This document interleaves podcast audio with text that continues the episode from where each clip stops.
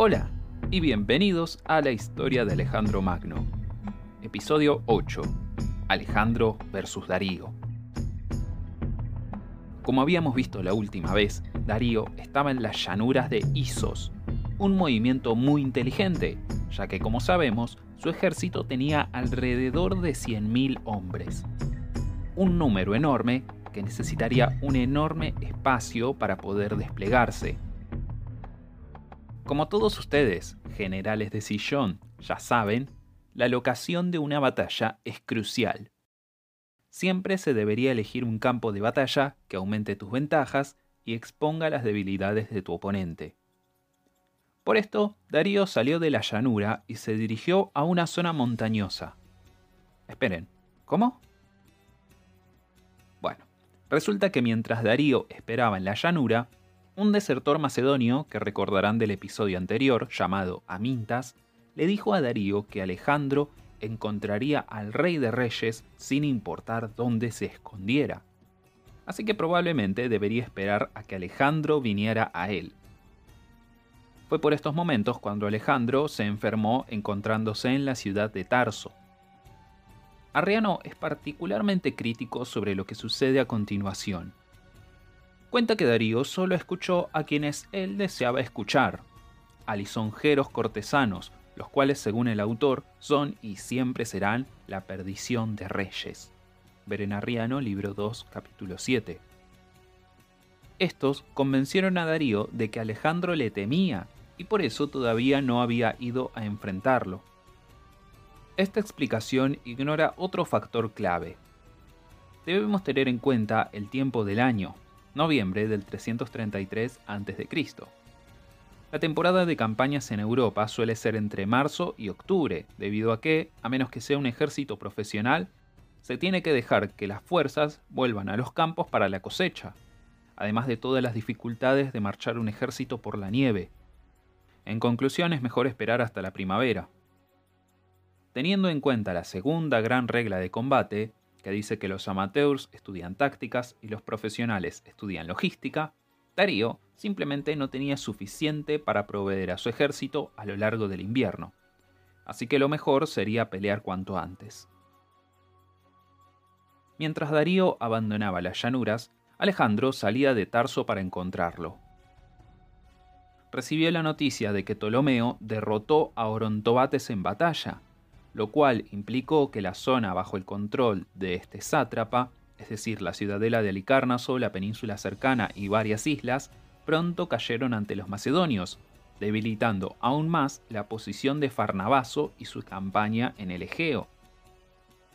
Luego de una breve celebración, Alejandro avanzó. Sabía que Darío estaba cerca y quería evitar que llegara a la costa, con el temor de que Farnabaso y Darío pudieran unir fuerzas.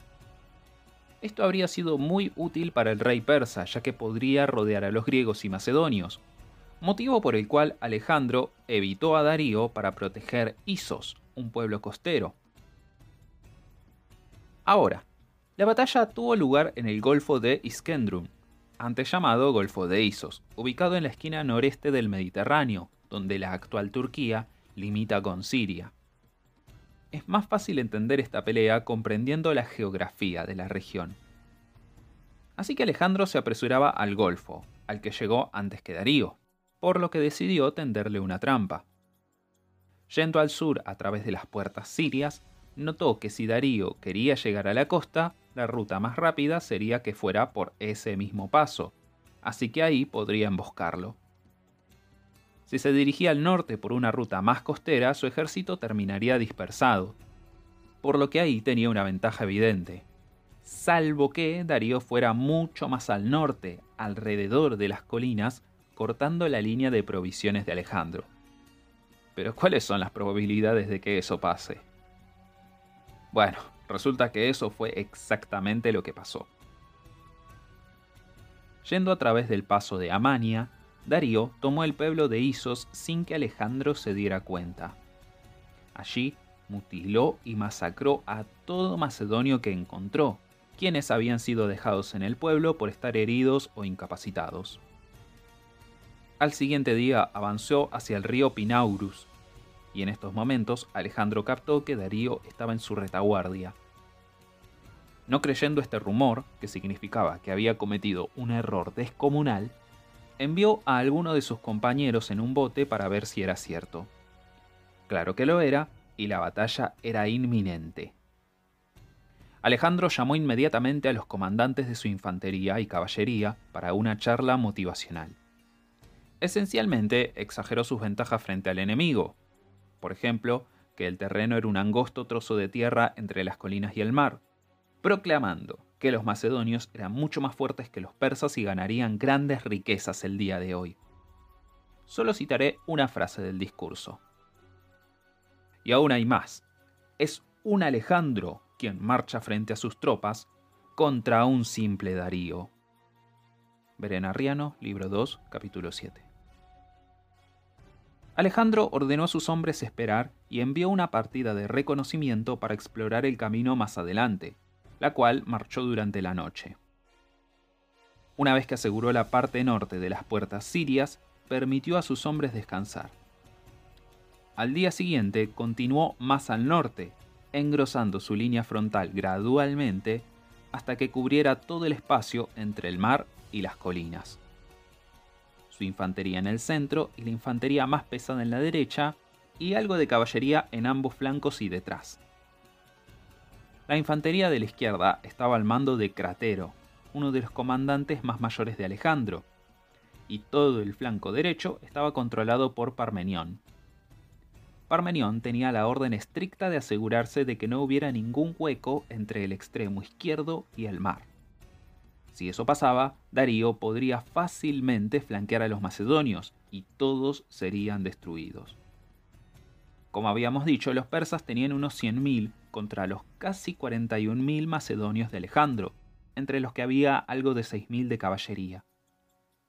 Una vez que Darío escuchó que Alejandro se dirigía al norte, envió una pequeña fuerza de infantería ligera y caballería para cruzar el río y tapar la vista de su despliegue al enemigo. El persa colocó su caballería pesada en la derecha, al lado del mar, y su infantería iba desde ese punto hasta el pie de las colinas. El mismo Darío se ubicó en el centro con sus tropas más fuertes, los mercenarios griegos y la Guardia Real persa. Muchos historiadores creen que Darío estaba tratando de recrear la formación de los macedonios que utilizaron contra él en el río Gránico. Mientras Alejandro se acercaba, Darío replegó a la caballería del río y los puso en su izquierda, con la infantería en el extremo, ahí por las colinas, donde podrían flanquear la derecha macedónica. En este punto, Alejandro divide su ala derecha en dos fuerzas, una para atacar a Darío y a la fuerza principal al otro lado del río, mientras que la otra fuerza atacaría al contingente ligero que ya había cruzado el río. Temeroso de que su derecha estuviera muy estirada, Alejandro movió tropas del centro a la derecha. Los persas en el lado macedonio del río no hacían ningún movimiento, así que Alejandro incursionó contra ellos asustándolos. Apenas hicieron falta 300 soldados para esta operación. Finalmente, Alejandro comenzó a avanzar, lento, con muchas pausas, en especial en el trecho final para dar la impresión de que el tiempo estaba de su lado, no del lado de los persas. Mientras Alejandro avanzaba, los persas se mantuvieron quietos, ya que ellos se encontraban en una posición fácil de defender. El banco del río era escarpado y sería algo cuesta arriba para los macedonios. Todo esto hacía que los persas se quedaran quietos, justo lo que Alejandro deseaba. Él lideraría el ataque desde la derecha macedónica, donde el suelo era mejor, mientras que la derecha persa se mantendría allí por no querer cruzar el río. Cuando llegaron, Alejandro recorrió toda la línea alentando a sus hombres, y luego se asentó en la derecha, buscando un punto débil en la línea persa, y entonces cargó a través del río con la caballería de compañeros, chocando contra los persas. Ni bien golpeó la izquierda persa, esta prácticamente se desintegró. Sin embargo, el centro macedónico no tenía tanto éxito como Alejandro. No solo estaban avanzando más lentos que la derecha macedonia, sino que algunos incluso se estaban desviando demasiado para la derecha, creando huecos en la línea. El suelo tan difícil en el lado persa del río exageró esos baches y, como recordarán de antes, una falange no podía ser flanqueada o sería destruida. Si una brecha aparecía en el medio de una falange, ya se imaginan que las cosas terminarían mal. Hubo una feroz lucha en donde los mercenarios griegos de Darío intentaron expulsar a los macedonios de vuelta al río, y los macedonios intentaban igualar la victoria de Alejandro en el flanco derecho. Mientras la derecha persa estaba arruinada y huyendo, Alejandro giró a la izquierda y los macedonios se abalanzaron sobre el centro persa, forzándolos lejos del río y flanqueando a los mercenarios griegos. Y de nuevo, si una falange era flanqueada, sería destruida. Ese fue el destino de los mercenarios griegos. Ahora, echando un vistazo a la izquierda macedónica, una vez que la batalla comenzó, la caballería persa no soportó estar inactiva y cargó al otro lado del río atacando a la caballería tesalia y al resto de la izquierda macedonia. De nuevo, hubo una rabiosa pelea, pero los persas se quebraron una vez que notaron que la izquierda persa había sido aniquilada, que el centro estaba a punto de ser destruido y que Darío estaba huyendo. Tan pronto como la izquierda persa voló en pedazos, Darío no se contuvo y escapó usando su carro donde había suelo llano y eventualmente abandonándolo ante obstáculos, dejando atrás su escudo, su manto y su arco. El rey persa asaltó un caballo y cabalgó por su vida. Una vez que la victoria estuvo asegurada, Alejandro lo persiguió implacablemente pero se tuvo que rendir una vez que oscureció. Lo que sí, tomó su carro, junto a su escudo, su manto y su arco. Las estimaciones modernas cuentan que Alejandro habría perdido algo de 7.000 soldados, mientras que los persas sufrieron unas 20.000 bajas.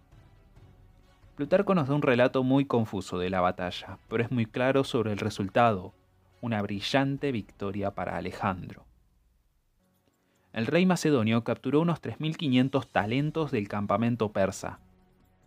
Hasta aquí persistían sus problemas económicos, ya que ponía grandes sumas en los pueblos que conquistaba. Pero ahora con esto ya estaba financieramente asegurado prácticamente de por vida. Rodeado de lujos, Alejandro exclamó, Así que parece ser que en esto consistía ser un rey. Ver en Plutarco, Alejandro 20. En parte parece demostrar la admiración de Alejandro por el rey persa, pero en realidad lo que remarca es la lástima que Alejandro le tenía a Darío por haberse creído que la realeza consistía en riquezas y lujo. Solo les recordaré que Plutarco usa sus anécdotas con motivos morales, así que vamos a dejar este relato con el mote de dudoso. Una vez que volvió de la persecución de Darío y celebraba en la tienda del rey de reyes, Alejandro escuchó el llanto de mujeres y preguntó quiénes eran. Le informaron que era la madre y la esposa de Darío, quien por cierto era su hermana, y sus hijos. Estas mujeres sabían que Alejandro tenía en su poder el escudo, el manto y el arco de Darío, y por eso lo creían muerto. Por ello, Alejandro envió a Leonato, uno de sus compañeros, para avisarles que Darío estaba vivo y Alejandro deseaba que mantuvieran sus títulos y estatus de realeza, ya que su pelea no era personalmente contra Darío, sino una simple guerra por la soberanía de toda Asia. Arriano reporta una historia que sucede un par de días después, que no es mencionada por ninguna de sus dos fuentes, Aristóbulo y Ptolomeo. Cuenta que Alejandro y Hefestión fueron a ver a la madre de Darío, quien, confundida respecto a quién era Alejandro, se postró ante Hefestión, ya que él era más alto. Rápido le avisaron su error y se quiso retirar avergonzada.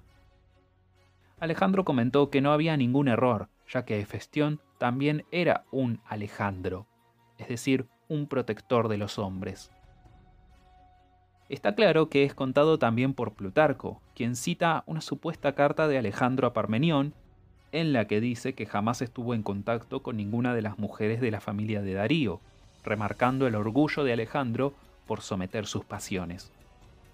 Solo que falla en mencionar a la hija de Darío, Barcine, quien sería su amante.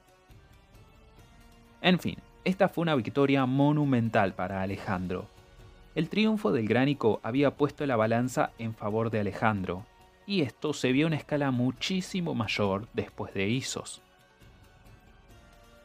Antes de terminar con esta batalla, quiero tocar un pequeño punto. La imagen de perfil de este podcast es un mosaico de Alejandro, encontrado en la Casa del Fauno en Pompeya, Italia, y en la que se muestra una pelea.